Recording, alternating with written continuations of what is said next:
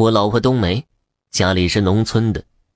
作为经常写灵异故事的我，昨晚没有灵感，写不出来东西。和他视频聊天的时候，他告诉了我一个让我现在想想还觉得毛骨悚然、背后发凉的故事。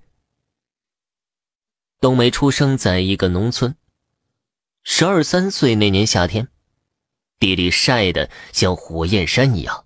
光着脚踩在地上，就会有些烫脚的感觉。只有傍晚日落西山之后，气温稍低，才会凉快一些。所以村子里的男女老少，一到晚上就家家户户拿着凉席铺在水泥马路上乘凉，一边拿着蒲扇扇风，一边和邻居们闲聊。有时候甚至晚上就睡在马路上，比家里还要凉快呢。那时候，农村的马路也没有什么车辆经过。那天晚上，冬梅的爸妈带着冬梅和她哥哥坐在凉席上乘着凉。冬梅和哥哥躺在凉席上，吃着个大西瓜，听着附近大人们的聊天，还挺惬意的。不一会儿，邻居聊起了最近村里有户人家出殡的事情。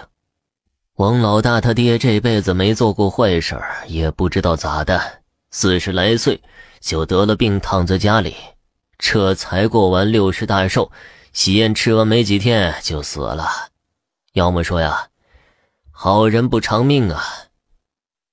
一个邻居说道：“今天他们发丧，我也去了。王老大他们一家那哭的呀稀里哗啦的。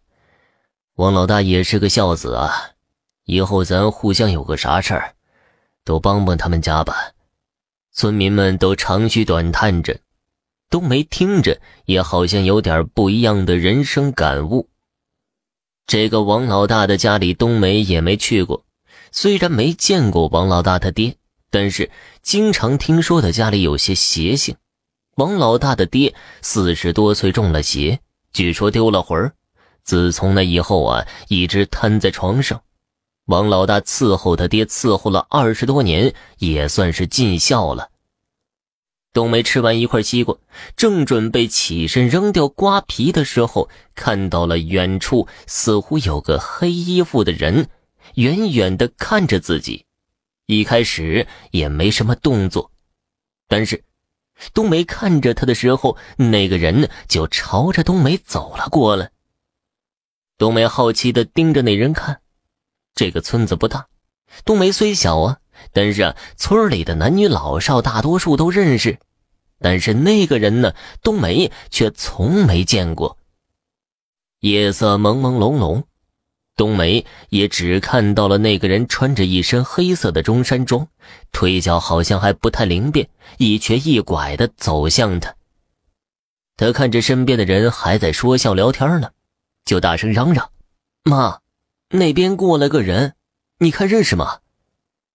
冬梅妈顺着冬梅的目光方向看过去，什么都没看到，就训斥了冬梅几句。冬梅挨了骂，但是却明明看到了那个黑色中山装的人，速度更快的走了过来。或许说，走已经不是很准确，大概有几百米的距离，那人几个瞬间就飘到了跟前。冬梅害怕了，她隐约觉得那个人似乎不怀好意，而且一个陌生人朝着自己飘来，隐约感觉很可怕。她再次大声的喊叫起来。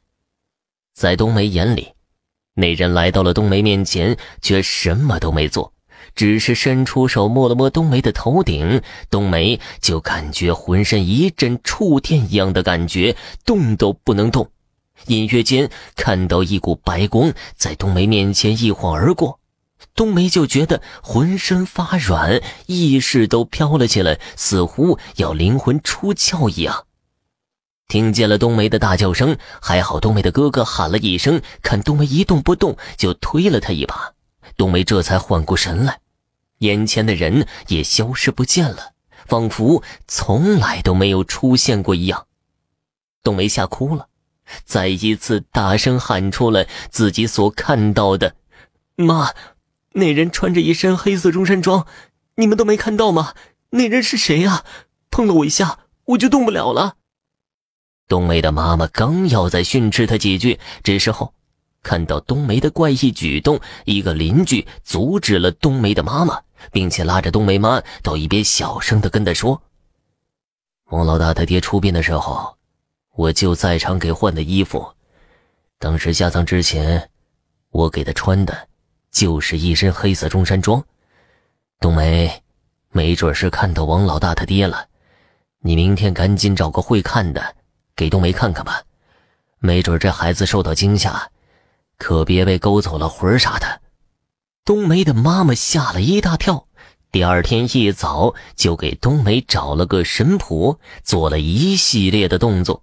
从那以后，冬梅就再没看到过什么奇特的人和事情，村里也没人再说看到什么黑色中山装。